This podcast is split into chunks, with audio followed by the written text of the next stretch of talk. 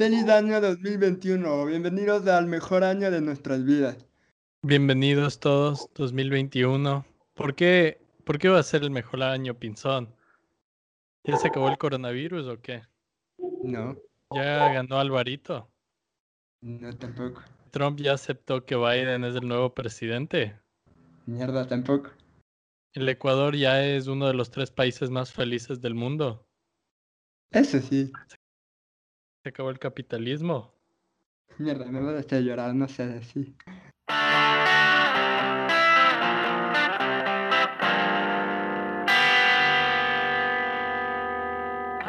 Bueno, bienvenidos con todos, buenas tardes, buenos días, buenas noches con todos. Bienvenidos al primer episodio de, de este año.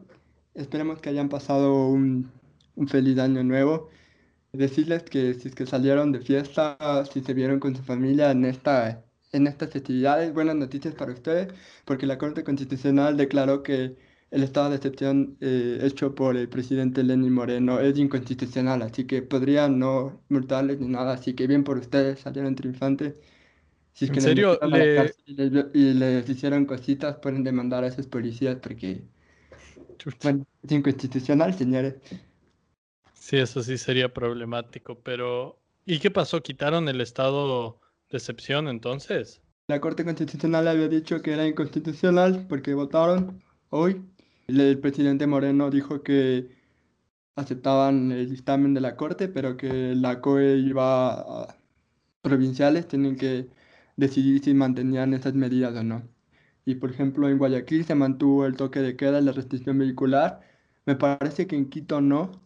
Y tengo entendido que la la el de Pichincha eh, va a suspender las clases que supuestamente empezaban mañana, algunas clases presenciales en algunos colegios, y se iban a suspender. Y bueno, pero igual yo, esto solo habla cada vez más de la incompetencia de este gobierno que no sabe meditar bien las decisiones que va a tomar o comunicarlas. Y yo no sé si la Corte, por querer parecer independiente, tomó esta posición. Que vamos a ver, o sea, eh, de alguna manera algunas medidas eran como que súper bien pensadas y otras no, para algunos comerciantes, por ejemplo, los restaurantes criticaron muchísimo esta decisión porque era pérdida de dinero, sobre todo viendo que el turismo sigue perdiendo dinero. Pero yo creo que hasta cierta forma era una medida que se tenía que tomar. Eh, ahora sí que se rep- respetó eso o no. Yo tengo mis dudas porque igual por redes sociales vi que la gente se reunió. Y bueno, ya veremos a finales de enero si es que esta pandemia deja que hagan elecciones también, porque tanto contagio yo le veía medio negro ver unas elecciones presidenciales. Interesante. Otra falla, o bueno, una falla más antes de que Lenin deje el poder, supongo. Una raya más al tigre. Sí, ya, ya en este punto ya que es, weón. Prácticamente el man no creo que podría cagarla más antes de salir. Apostemos a que sí. Dale, ¿tú qué piensas que va a ser en este punto? ¿Cuál sería una de las... ¿Cómo podría irse Eh, mala manchando aún más todo? mala coordinación. Bueno, o sea, no depende 100% de él. De hecho, creo que el man, más que depender de su administración, depende del CNE, pero seguimos discutiendo hasta ahora si Alvarito va o no va y si Arauz va o no va.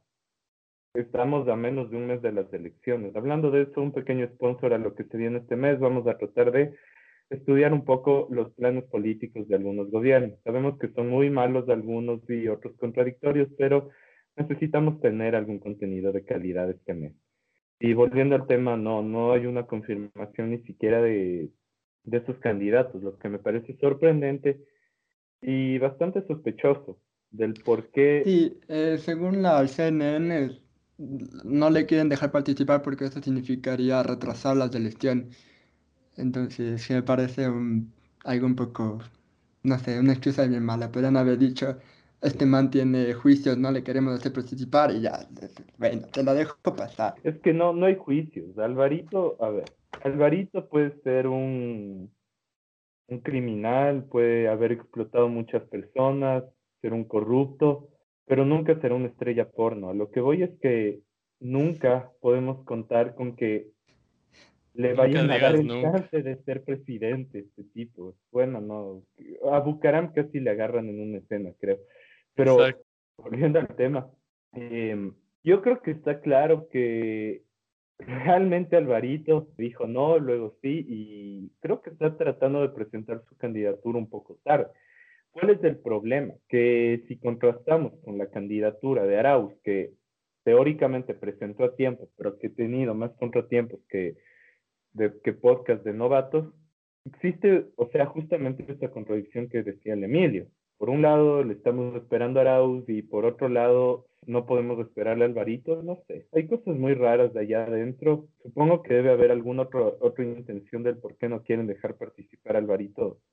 No, yo considero que este podía ser su año, pero vamos, ni siquiera es una opción presidencial hasta ahora. Entonces, van a suceder dos cosas. O, bueno, no, más bien pueden suceder varias cosas. La primera es que le dejen participar de cajón, respetando su, entre comillas, legítimo derecho, pese a que creo que se demoró demasiado. Hay una posibilidad que no la veo realista porque sería creo que hasta inconstitucional de atrasar las elecciones, pese a que hay algunos guiños por parte de algunos candidatos como Lazo, que decían que no era mala idea tratar el tema de las elecciones, supongo que nada tiene que ver con el hecho de que teóricamente Lazo podría perder. Y también está el hecho de que serían más recursos tirados a la basura en temas de campaña política. Ahora, aquí viene una pregunta. No sé si es que ya estamos actualmente en campaña política ni siquiera. ¿Qué, y, aquí viene la otra pregunta. El único que, a mi criterio, ha hecho campaña política por su capacidad de inversión ha sido Guillermo Lazo, que ha hecho una campaña política que ha llegado hasta, según dicen, las malas, las malas lenguas, según dicen, llegó hasta, creo que era Xvideos o PornTube. No sé cuál de los dos, pero encontraron publicidad de Alvarito en un sitio no por. Sí, así de acabados estamos. Que cae, O sea, quién sabe, tal vez hicieron la investigación de mercado y se dieron cuenta que ahí iba a llegar a los votantes. No me extrañaría.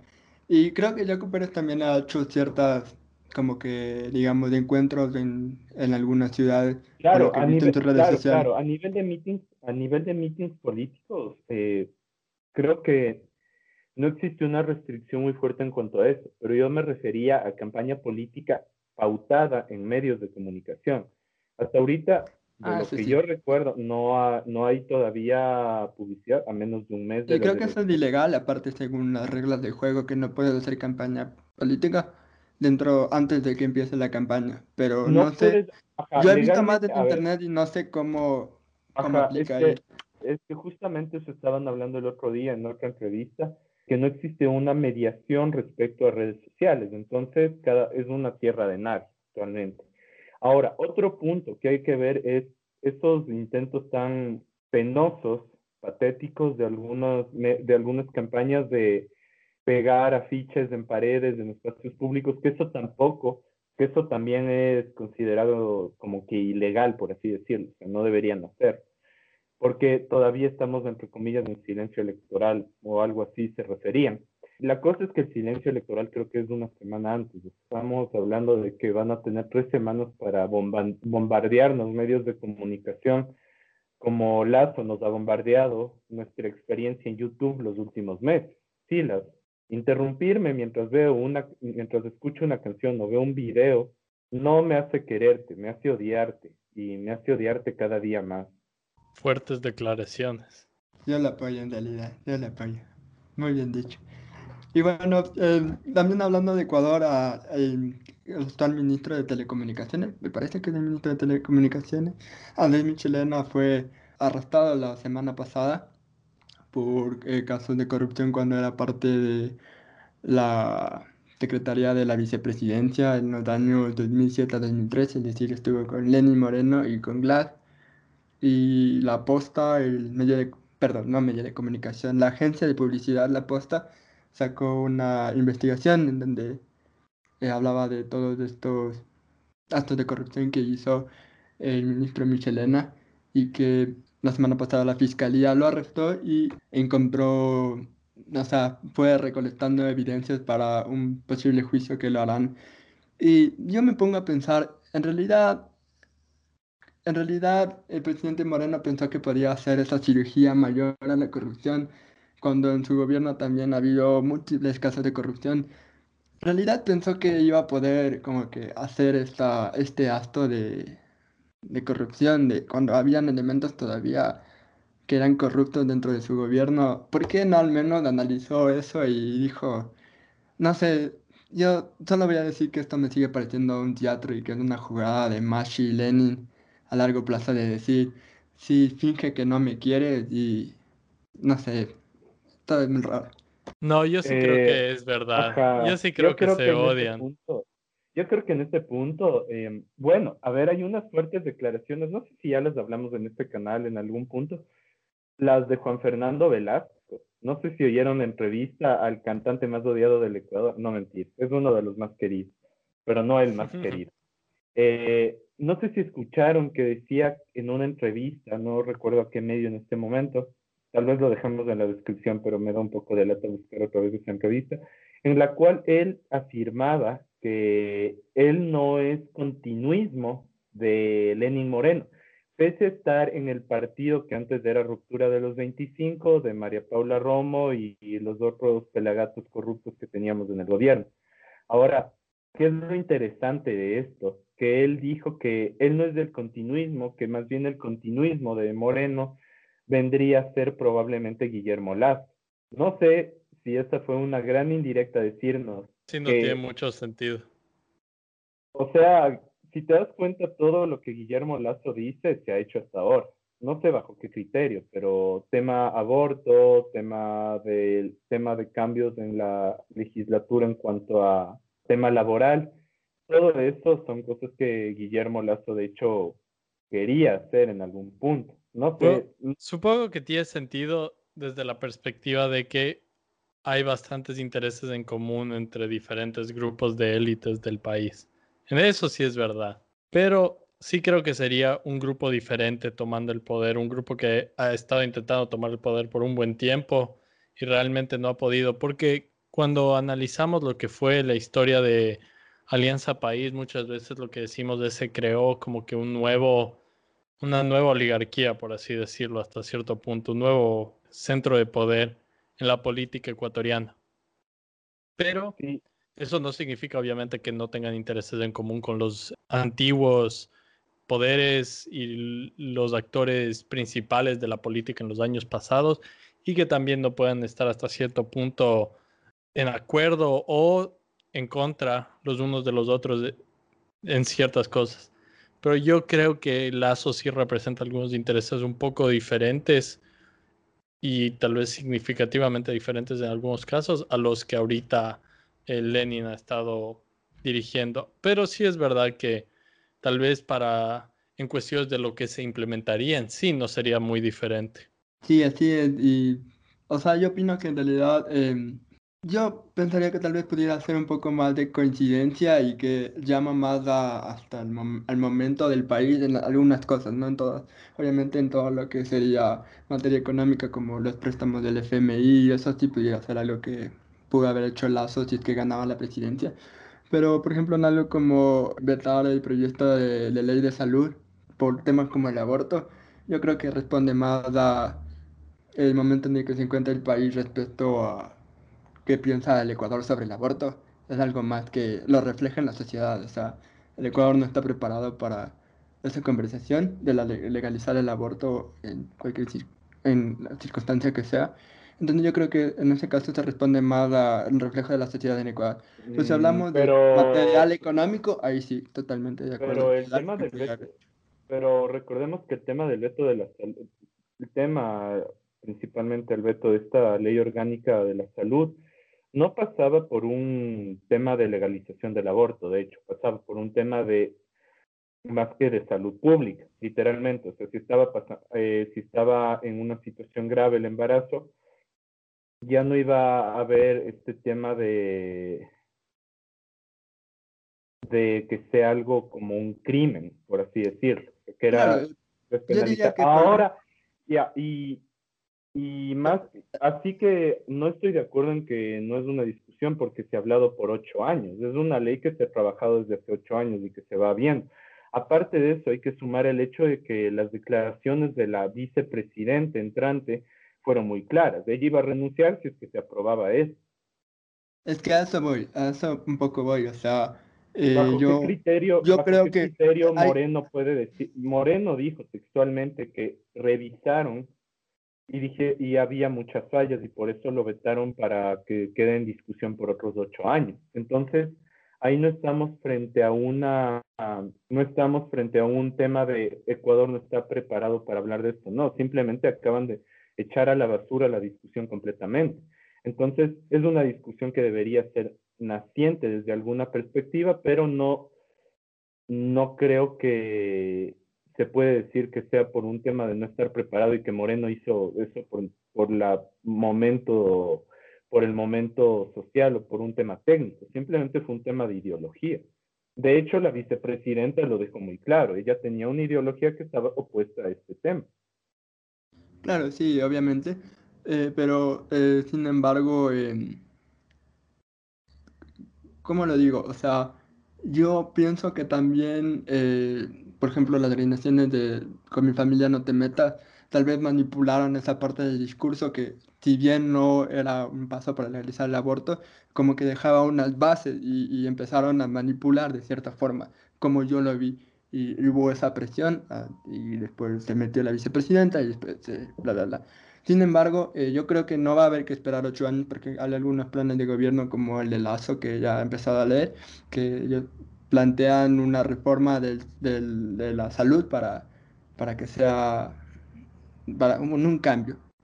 Entonces, eh, si es que gana Lazo, probablemente se vuelva a traer este debate. Dudo que el aborto, porque ya sabemos cuál es la ideología de Lazo, pero igualmente se va, se va a hablar de eso, se va a, reformar de alguna forma el, el Código de Salud.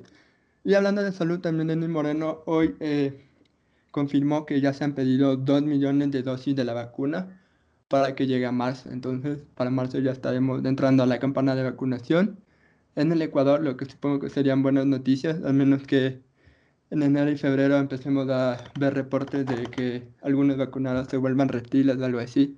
Que es Y muy también- probable. muy probable.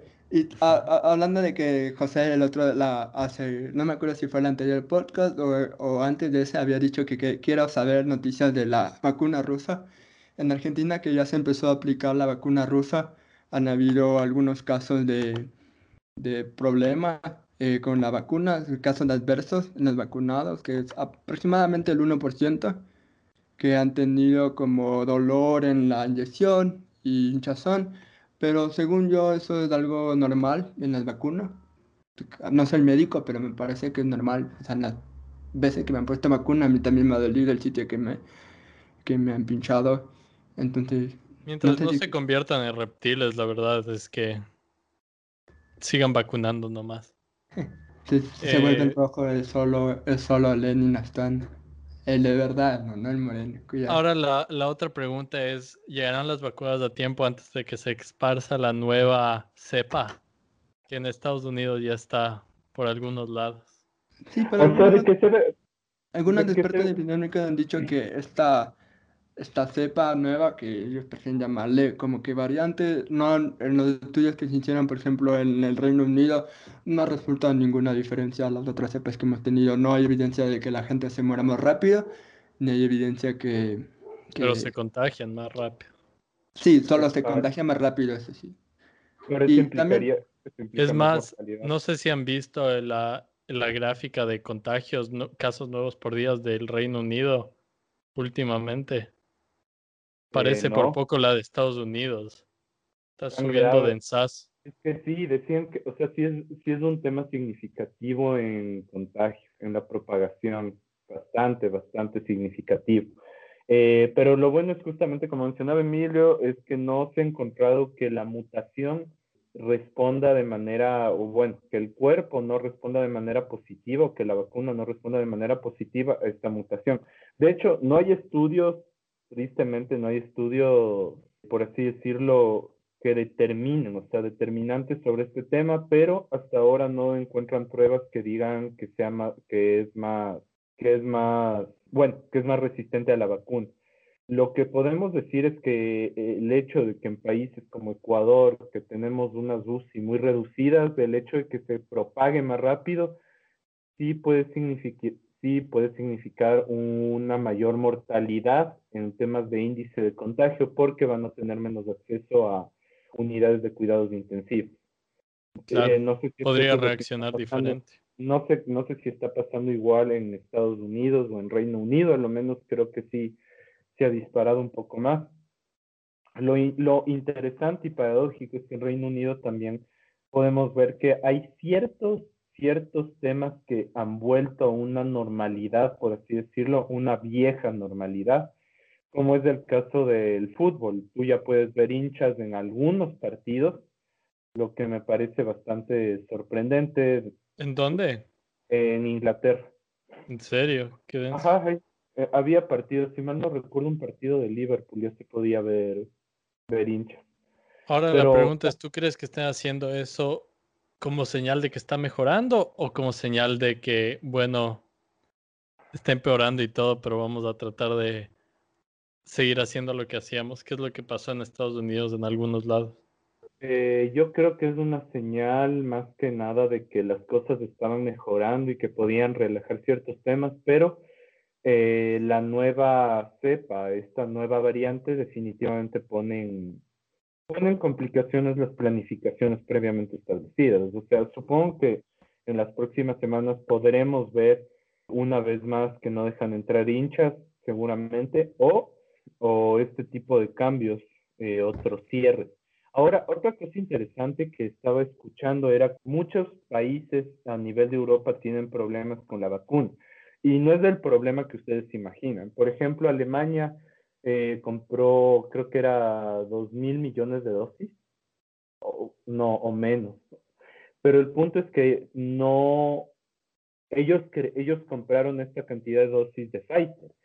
La vacuna de Pfizer, como sabemos, es ligeramente más cara, pero, la, pero no hay otra vacuna autorizada a nivel de Alemania para poder que sea, por así decirlo, útil.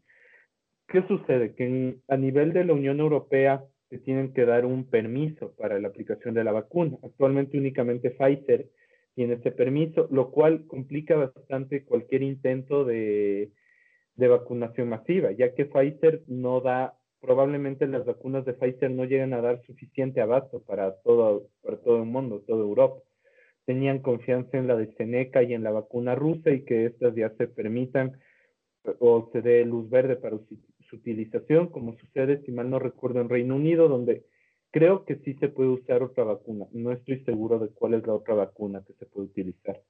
Problemas, problemas de, de la humanidad moderna. ¿Cómo, se puede distribuir, no sé, Nutella fácilmente, pero no una vacuna? Problemas de primer mundo.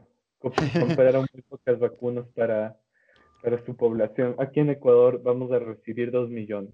Hay que recordar que... la población ecuatoriana actualmente llega a 17,08 millones. Entonces, dos millones representaría, o sea, sí sería un, un porcentaje interesante, representativo.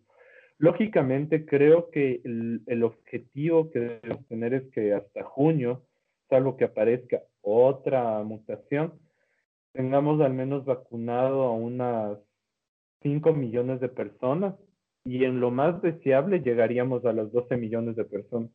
Hay algo interesante. Aparte, estamos, estamos olvidando algo importante y que Ecuador es parte de una vacuna experimental hecha por China. Así que eso también podría, no sé, Esa sí es la nueva cepa. Lo peor es que, ajá, es, es, es, interesante porque nos van a llegar vacunas de todos lados. Nos va a llegar la rusa, la Pfizer. Escojan su. Escojan, escojan, a, sus amos. ¿Quién quiere? Escojan a su veneno. USA, China, Rusia. Ahora, ahora antes de que nos tilden de antivacunas, nos sí apoyamos, de hecho. De, esto, de hecho, eso es algo, a mi criterio, bien hecho estratégicamente porque nos va a dar acceso a mayor número de vacunas y eso Incluso si una vacuna tiene un 80% de eficacia, que era la de Seneca, si mal no recuerdo, ya va a representar probablemente un paso adelante a llegar a esta inmunidad en todo el país. Ahora, algo que, por Dios, el gobierno tiene que hacer es mejorar el ingreso de pasajeros de otros países al, al Ecuador. Definitivamente necesitamos ese factor, volver a pulirlo, porque definitivamente, mientras Colombia, Argentina y creo que Perú ya no dejaban entrar vuelos de Estados Unidos y, e Inglaterra y, Europa, nosotros dijimos que eso era algo muy extremista, mientras literalmente evitábamos que la gente pudiera salir a partir de las 10 de la noche, lo que no le veo una utilidad mayor, si es que ya dejas que se reúnan hasta las 10 de la noche. Lo único que lograbas de ahí era que la familia tenga que dormir en otra casa, lo que iba a ser sí o sí una forma de acelerar el tema del contagio. O sea, tiene, hay bastantes contradicciones en lo, en lo que ha hecho el gobierno. ¿Qué esperas de ese gobierno, José? Honestamente. Nada. Sinceramente nada. Por eso le decía al Ricky que va a haber una cagada más. No sé cuál, pero hay que verla venir. Tal vez tiene que ver con las vacunas. Le perdona, le perdona, le perdona Correa, sí. Bueno, eh, eh, volviendo también, eh, en el último... Espera, tú sí estás convencido que es una pantomima, ¿verdad? Si fuera interesante que resultara ser una pantomima. Pero, lo, pero aquí vamos con las apuestas. Pinzón acaba de decir que puede ser una pantomima. Yo creo que puede ser una pantomima, pero nunca lo van a confirmar. Algo así como, nunca sabremos si es que Jeff Kennedy fue, le mató la CIA o le mató algo así probablemente. Por parte de Ricky dice que en cambio esto no es una pantomima y realmente se odian. Yo digo que deben dejar en los comentarios cuál es su opinión. ¿Se odian? ¿Se aman? ¿Tienen sí, hagan sus apuestas. ¿Hacen beso de tres en las noches con Guillermo Lazo? De hecho, Emilio, ¿sabes qué? que la imagen de este, de este día sea Guillermo Lazo, Rafael Correa y Lenin muriendo haciendo un beso de tres. Por favor. Lo voy a intentar, parece un poco difícil, pero lo voy a intentar. Y bueno, eh, también para la última noticia sobre el local tenemos que obviamente hablar de esto y es que salió un estudio de que supuestamente Ecuador es el tercer país más feliz del mundo. Y esta es una muestra muy pequeña, pero ustedes como ecuatorianos se sienten felices. O sea... Ricky, tú estás en Estados Unidos. es verdad, pero tal vez podría decir los años que viví ahí me sentía feliz. No, cacho. Es que no sé, ¿cómo? En Ecuador la vida es más sabrosa, eso, eso es todo lo que voy a decir acerca Ajá. Eh, en la playa la vida es más sabrosa. No sé, la pregunta sería, ¿qué mi o sea, ¿cómo mides la felicidad? ¿Puedes darnos tal vez una, un brief de cómo hicieron este estudio? Creo, creo que es por encuestas y le preguntan a la gente, ¿eres feliz o no eres feliz? Y la gente dice como que, ¿sabes qué? Me vale tanto que voy a decir que soy feliz. Yo creo que es más o menos así, la verdad. Era por el nivel de alcohol consumido. Y nivel de fiestas clandestinas en el coronavirus. Exacto. por eso quedamos terceros. Les voy a decir los índices que hicieron. Dicen que la asociación explicó que este índice de felicidad se define a través de una operación sencilla. A los consultados se les preguntó, en términos generales, en su vida usted se siente personalmente muy feliz, feliz, ni feliz, ni feliz, infeliz, muy infeliz. Y ellos deberán elegir una excepción. Y también está relacionado con el índice del optimismo.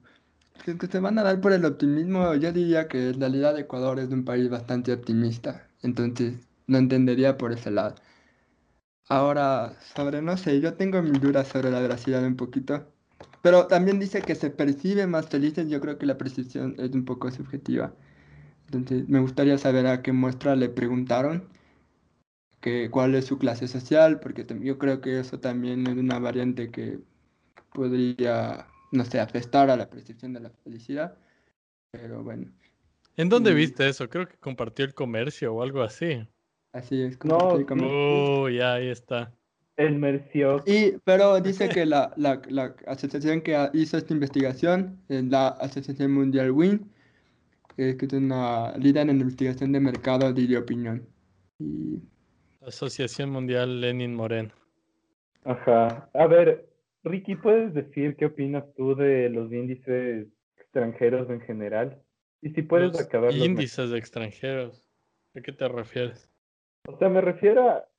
O sea, ¿qué tan fidedigno puede llegar a ser un índice eh, de este tipo de cosas, en tu opinión? No sé, o sea, ¿cómo, ¿cómo percibe, por ejemplo, Estados Unidos este tipo de índice? lo perciben como algo válido, algo relevante o... Suena a propaganda. Aunque aquí a la gente le gusta ese tipo de cosas. Son noveleros. Que, ah, ve un índice de felicidad y parece interesante. Aunque normalmente los Estados Unidos no, no queda muy bien en esos estudios. Te apuesto que Estados Unidos está bastante bajo en ese estudio. Así que quién sabe, tal vez es verdad. Solo, solo anotar que según este estudio, uno de los países más miserables es Hong Kong. Y entonces como que ya quiere un poco más de veracidad ese, estudio. Eso suena un poco extraño, sí, suena medio a propaganda este estudio. no sé, oye, en Hong Kong viven en jaulas. No estoy seguro que, o sea, tiene sentido que no sean felices. O sea, más que en jaulas que en cualquier otro lado. Según, si alguien de Hong eh, está aprendiendo español o se cruzó por este podcast, por favor en los comentarios dinos si es feliz para un poco tener una ah. opinión. Por favor, ajá, dejen su comentario y cuéntanos su, su vida en, en, la jaula. Ah, espérense, hablan, hablan del optimismo. ¿Cómo? Ahí sí creo que me suena propaganda pagada por Lenin Moreno. ¿Cómo rayos de este país puede ser medianamente optimista con el nivel de candidatos que tenemos? Eso es lo que acabo de decir, que en Ecuador, Ecuador sí es un pueblo optimista. Ecuador creyó hace, hace 17 años que, que le podía vencer a Inglaterra en un mundial y casi lo logra, así que... Terminamos terceros de un mundial sub-20, no lo olvides. Sí, sí, sí, también, también. Sí. Y, un segundo. Mm. ¿Estás leyendo la noticia o qué? Sí, perdón por ah, la de preparación, no mentira. No, es que es que encontré la misma noticia de Colombia. Estamos al mismo nivel de Colombia. Creo que es más posible que alguien de Colombia nos escuche. Así que si alguien nos está escuchando desde Colombia, díganos. ¿Se consideran tan felices como un ecuatoriano y ecuatoriano? ¿Se consideran tan felices como un colombiano? Respondan en la caja de comentarios.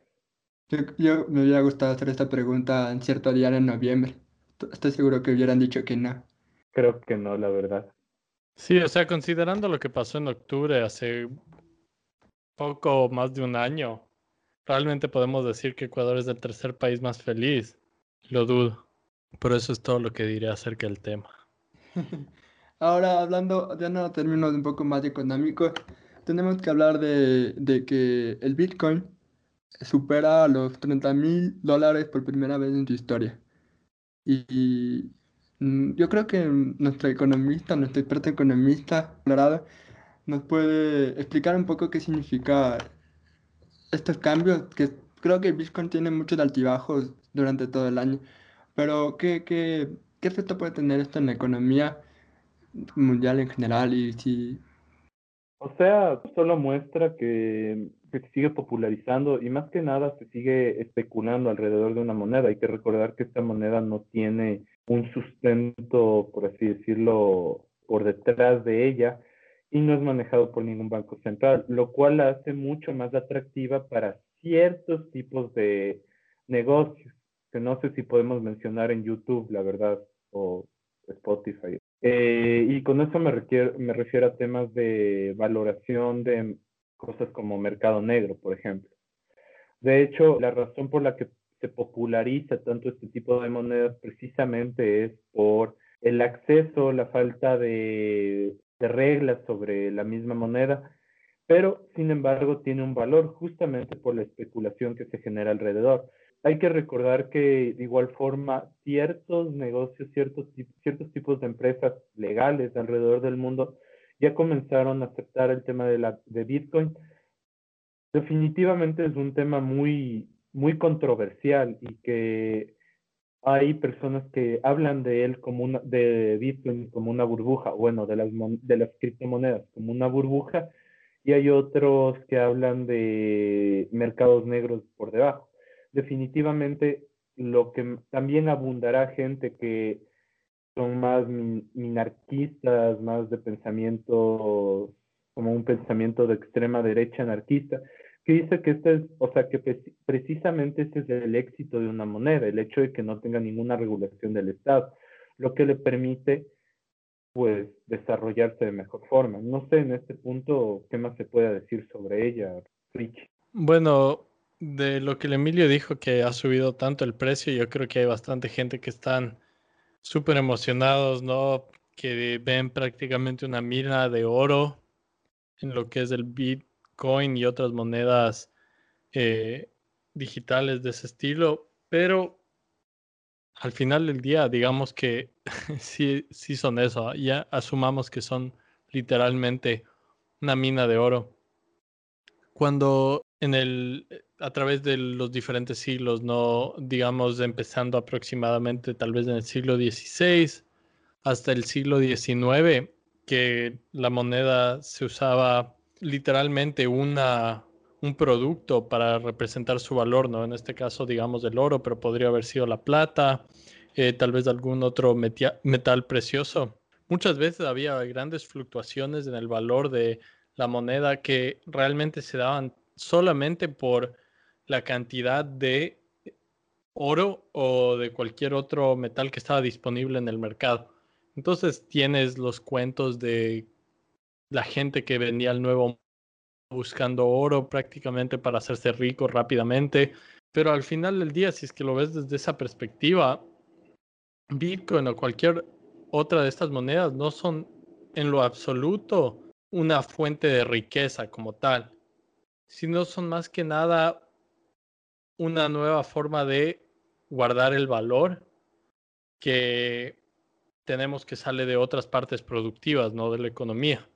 Pero prácticamente lo que tienes aquí es eh, una nueva moneda que está fluctuando constantemente por la cantidad de tanto oferta que hay por esto y lo que se sigue, digamos, descubriendo, entre comillas, mining, que hay bastante gente que le ha metido plata a eso, pero al final del día no no está operando de la misma forma que, digamos, las acciones operan, donde están directamente relacionadas a una compañía que tal vez está mejor o peor, y incluso cuando estamos hablando de acciones, o sea, tienes burbujas enormes.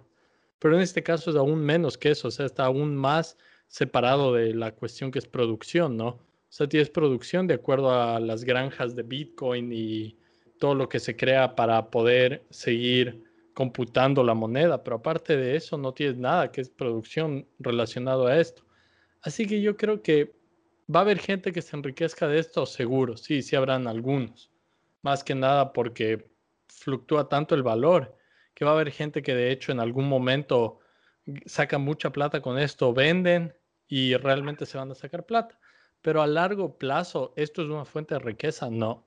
A largo plazo, esto es prácticamente yo creo que sí se va a volver como una moneda más, pero es exactamente eso, o sea, es una moneda, o sea, es una representación de valor y digamos que es un poco más parecido al, al oro o a la plata que al dólar o al euro o lo que sea, pero al final del día no vas a crear con esto más valor, sino simplemente es una representación de valor.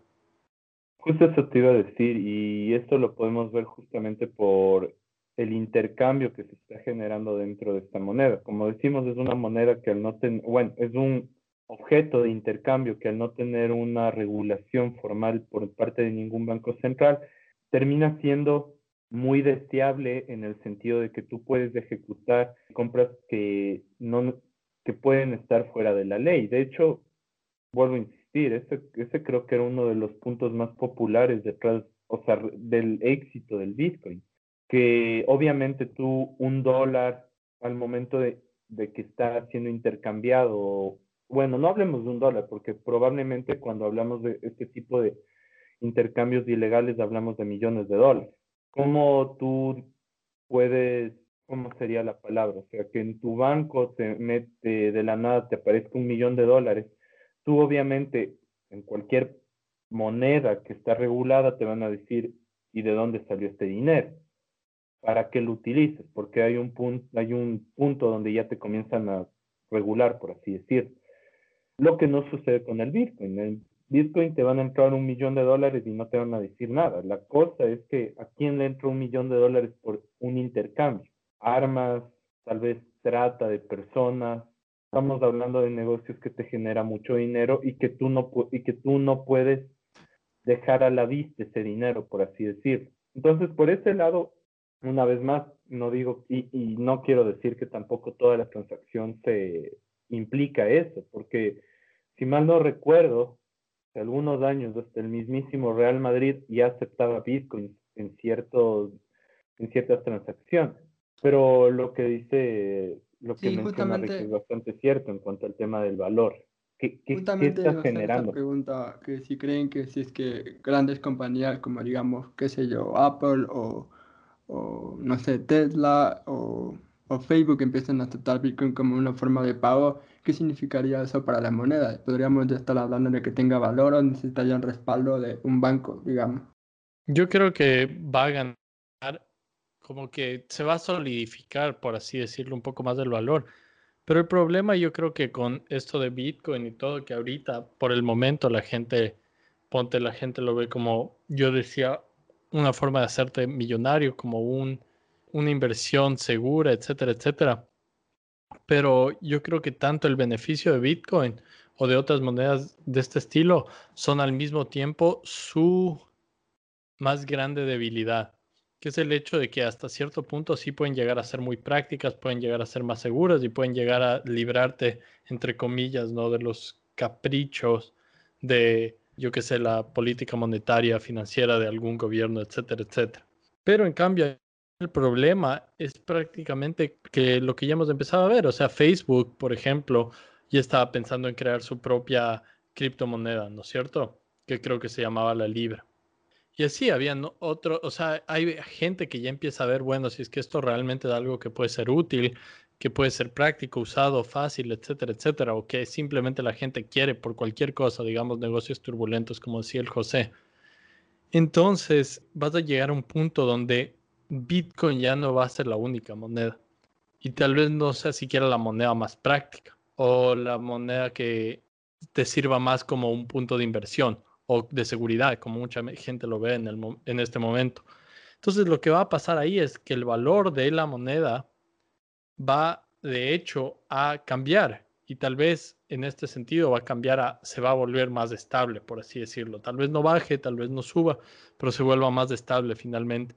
Y el momento que se vuelve más estable, se vuelve prácticamente lo que yo creo que es en realidad, que es simplemente una representación del valor. O sea, la gente hoy en día sí puedes comprar oro y tal vez puedes estar viendo cuánto fluctúa y todo, pero si es que es un valor relativamente estable, no te vas a volver rico con eso. Porque entre comillas te vuelves rico haciendo inversiones inteligentes en cosas que fluctúan del valor. Y por eso es que ahorita Bitcoin es tan atractiva, tan interesante, porque Sí, o sea, ha subido, como dijimos, el precio, está en precios históricamente altos, pero es algo que de hecho no va a durar simplemente por la naturaleza de lo que es. O sea, yo creo que Bitcoin por lo que es, es simplemente algo que en algún punto probablemente va a llegar a un valor estable. Y cuando llegue a ese punto ya no va a ser una inversión, sino simplemente va a ser una forma de ahorrar tal vez, o simplemente de realizar transacciones que a la final probablemente sería más útil de esa, de esa manera. Ahorita aún es bastante, hay bastantes problemas con usarle prácticamente. Así que nuestro consejo es que no le hagan tanto caso a las publicidades de YouTube que dicen yo me volví millonario con Bitcoin o a los correos que le dicen invierte 200 dólares y en 48 horas te damos 3000 Bitcoin. Cuidado con eso. Y finalmente para ya, ya ir cerrando todo esto, este episodio, no sé si que Ricky ya vio esta noticia que es súper polémica, que Trump dijo, mandó un audio de Trump que dice que encuentren votos en Georgia, porque ya es 3 de enero, creo que faltan 10 días de su presidencia, que este, este es el caso más largo de negación que he tenido, no pasa a la siguiente etapa de duelo, creo que necesito un psicólogo. O sea, sí, es, es como esta pareja tóxica que no acepta que lo suyo terminó y que siguen ahí viendo si es que sí, que no, y lo van a hacer por un año. Me parece, no, me parece muy divertido. Es, es la novela, es la novela política más interesante del año, definitivamente. Del año pasado, creo que sí. Sigue este año, loco. Mientras sigue este año y mientras Trump siga llorando, sigue siendo actual. Cierto, es nuevo, nuevo año. Veremos qué pasa. Pero sí, sí había visto eso y, o sea, parece que no van a dejar hasta el último día nada, loco. O sea, esto va a seguir y seguir. Y yo creo que todos acá realistamente dicen, o sea, no se va a poder impedir que Biden tome el poder. el sistema político de Estados Unidos es demasiado rígido como para eso, ¿no? O sea, viendo desde la perspectiva de Ecuador, tú ves eso y dices, uh, ya aquí golpe de Estado, los militares ya mismo han de llegar, algo, ¿no es cierto? Algo va a pasar. O la gente va a salir a votarle o lo que sea. Pero algo tiene que pasar. Pero acá el problema es que, primero, los militares, aunque estén bastante involucrados tal vez en la en la política desde una perspectiva finanzas, desde una perspectiva de política internacional. En cuestión de política doméstica, más que nada lo que hacen es tener gente que les, les trata bien, ¿no? Entonces, por ejemplo, toda la expansión en inversión militar que se dieron durante los años de Bush y también de Obama, asegurarse de que los presidentes vayan a ser siempre así. Pero obviamente entre Trump y Biden no hay mucha diferencia en ese punto. Así que no, al, complejo industrial militar no le importa eso, por así decirlo. En este punto los más no van a hacer nada. Entonces, no se van a involucrar en la política doméstica de la misma manera que tal vez en Latinoamérica hemos visto muchas veces que se involucran los militares. Y de ahí obviamente la gente acá sí protestó mucho, protestó este año o el año pasado, pero la seguridad doméstica, la policía, y también simplemente las instituciones políticas son tan fuertes y rígidas que imaginarse una protesta que termine votándole al presidente parece imposible acá. Así que, por lo tanto, si es que ya Biden se declaró el ganador y todo, por más que proteste la gente, yo creo que lo que están haciendo los republicanos ahorita es solo perfilándose para sus propias próximas elecciones. Entonces, por ejemplo, Ted Cruz, que está liderando algunos de estos esfuerzos de quitarle tal vez la presidencia a Biden o simplemente de demorar las cosas, etcétera, etcétera. Yo creo que él está haciendo eso para quedar bien con sus votantes, para que cuando esté él el siguiente año para la reelección o cuando le toque a él tal vez estén escogiendo al próximo presidente republicano, él esté favorecido con todos los republicanos que pensaban que Trump eh, debería haber ganado y que Biden se robó las elecciones. Incluso estoy, eh, estoy casi seguro que el líder de los republicanos, que es Mitch McConnell, sin no mal, ya había también aceptado la victoria de, de, de Biden, que era de unos pocos aliados que le quedaba a Trump, ¿verdad, Richie? Sí, exacto. Y, y Mitch McConnell sí es, es de los peores, de lo peor que hay aquí en Estados Unidos. O sea, realmente es una, es una vergüenza el man. O sea, él probablemente esté ahorita entre los más odiados del público general, tanto de republicanos como de demócratas, simplemente porque eh, estaba oponiendo algo tan popular como esto de los pagos de dos mil dólares, ¿no? Pero hay un poco de gente que es más joven en el Partido Republicano que igual está apoyando este movimiento. Entonces sí, sí tiene apoyo. Y el man incluso se opuso a Trump o sea, dividieron el Partido Republicano ahora entre, digamos, los que son más radicales, entre comillas, radicales, eh, que tal vez siguen a Trump, y los que son más eh, conservadores clásicos como Mitch McConnell. Sí, perfecto. Y yo, mi última pregunta ya para cerrar este programa, Ricky, para ti es, ¿cómo quedan aquellos votantes que siguen apoyando a Trump? Porque, o sea, ¿qué, qué, qué se viene y qué tendría que, digamos, a qué tendría que apuntar, a, apuntar un candidato republicano? Porque como ya hemos dicho, tú opinas que Trump en cuatro años sería muy difícil que vuelva a optar para una reelección porque legalmente puede hacerlo, pero yo dudo que su salud lo deje por el COVID y también por otras patologías que pudiera tener.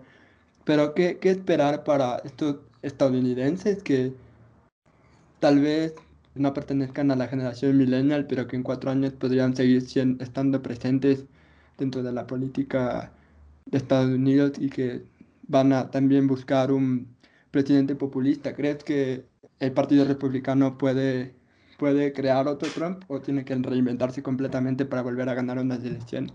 Verás, yo originalmente creía que ellos lo que iban a hacer es iban a regresar a su línea tradicional de conservadores clásicos, medio estilo Bush, eh, estilo eh, Mitt Romney, prácticamente gente que apoya los negocios de aquí en Estados Unidos, como la industria de del petróleo, la industria financiera, o sea, las industrias bastante grandes, ¿no? Incluso la, industria agraria, y que usaban más que nada sus valores conservadores para ganar apoyo popular. Pero eso les estaba fallando bastante, les falló eh, contra Obama y aún así, o sea, técnicamente yo diría incluso les falló contra Hillary, pero obviamente Trump ganó por la forma en la que las elecciones pasan aquí en Estados Unidos, que es muy extraño, pero bueno. Ahora, lo que hizo Trump es entrar y hasta cierto punto introducir una nueva idea al Partido Republicano, que era esto del populismo estilo Trump, ¿no? Que el man dijo, sí, o sea, vamos a seguir apoyando a, a las finanzas, a la industria petrolera, militar, agraria, etcétera, etcétera, pero lo que vamos a hacer es decirle a la gente lo que quieren escuchar, sea lo que sea eso, ¿no? Y por eso Trump ha estado apoyando darles, en vez de 600 dólares, darles 2 mil dólares de ayuda por el COVID a todos los estadounidenses, porque él no es un republicano clásico, por así decirlo, no un conservador clásico, sino es un conservador populista, un republicano populista.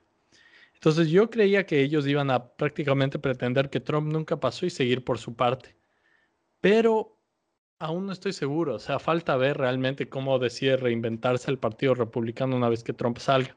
Y yo creo que hay un poco de gente que ha visto que lo que hizo Trump realmente funciona. O sea, para ganar elecciones le salió bien a él. Y por qué no aprovechar nosotros también y usar ese tipo de, de ideas, de presentación, Así que yo diría que tal vez el Partido Republicano va a quedar dividido después de esto y van a favorecer simplemente dependiendo de la elección y que haga el Partido Demócrata. Ahora el Partido Demócrata no decidió reinventarse y después de Biden probablemente van a seguir con esa misma línea centrista. Así que yo creo que si eso pasa, tal vez sí es más probable que el Partido Republicano lance a alguien populista de nuevo, o populista entre comillas. O sea, tal vez Ted Cruz intente lanzarse, ¿no? Pretendiendo ser Trump. Pero Trump es un personaje, loco, y personajes así no encuentras fácilmente. Así que tal vez no les salga o tal vez no sean tan populistas, pero yo creo que sí vas a tener bastante más elementos populistas en el Partido Republicano de ahora en adelante. O sea, en general vas a ver eso.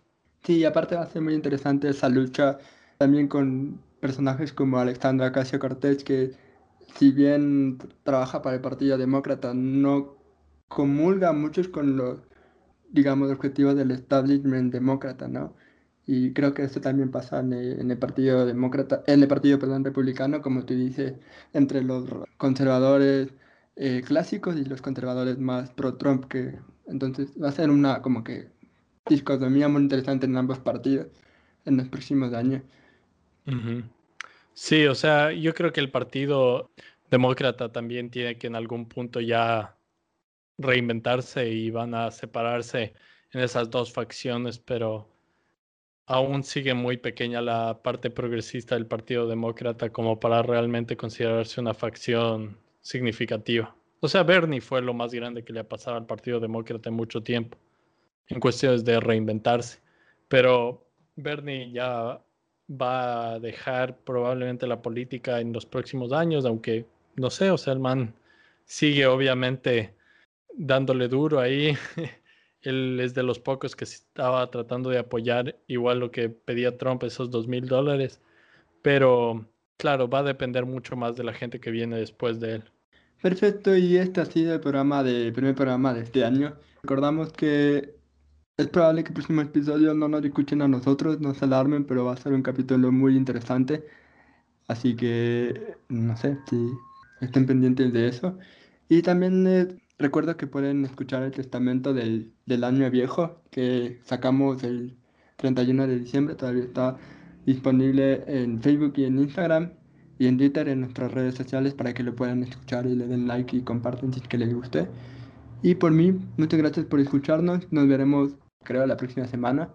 No con nosotros, todavía no sabemos muy bien todo ese tema, pero sí, sí podemos decir que va a ser un episodio muy interesante si es que sea la próxima semana. o este mes en general. Y como les dijimos, eh, también vamos a, ya a partir de las próximas semanas, vamos a ir, a ir analizando los planes de trabajo de, los, de algunos de los candidatos que van a participar en las elecciones 2021 en Ecuador, los más importantes y algunos, algunos no tan importantes, pero que merecen la pena ser analizados. Así que por mí, muchas gracias por escuchar y nos vemos la próxima semana. Les dejo la palabra a mis camaradas para que se despidan. Pilas ahí con lo que se viene las elecciones del Ecuador, eso va a estar bueno también. Probablemente vamos a tener unos buenos invitados y Gracias a todos nuestros oyentes que nos han seguido hasta ahora. Esperamos que les hayan gustado esas sorpresas de Navidad y Año Nuevo que les dejamos. Si es que no las han visto aún, vayan a escuchar la canción, vayan a ver el video que estamos poniendo más contenido que solo podcast y se van a venir unos nuevos videos en el futuro también. Así es, vamos a tratar de mejorar el contenido en este nuevo año y ya saben, hagan el amor, no la guerra y cuídense.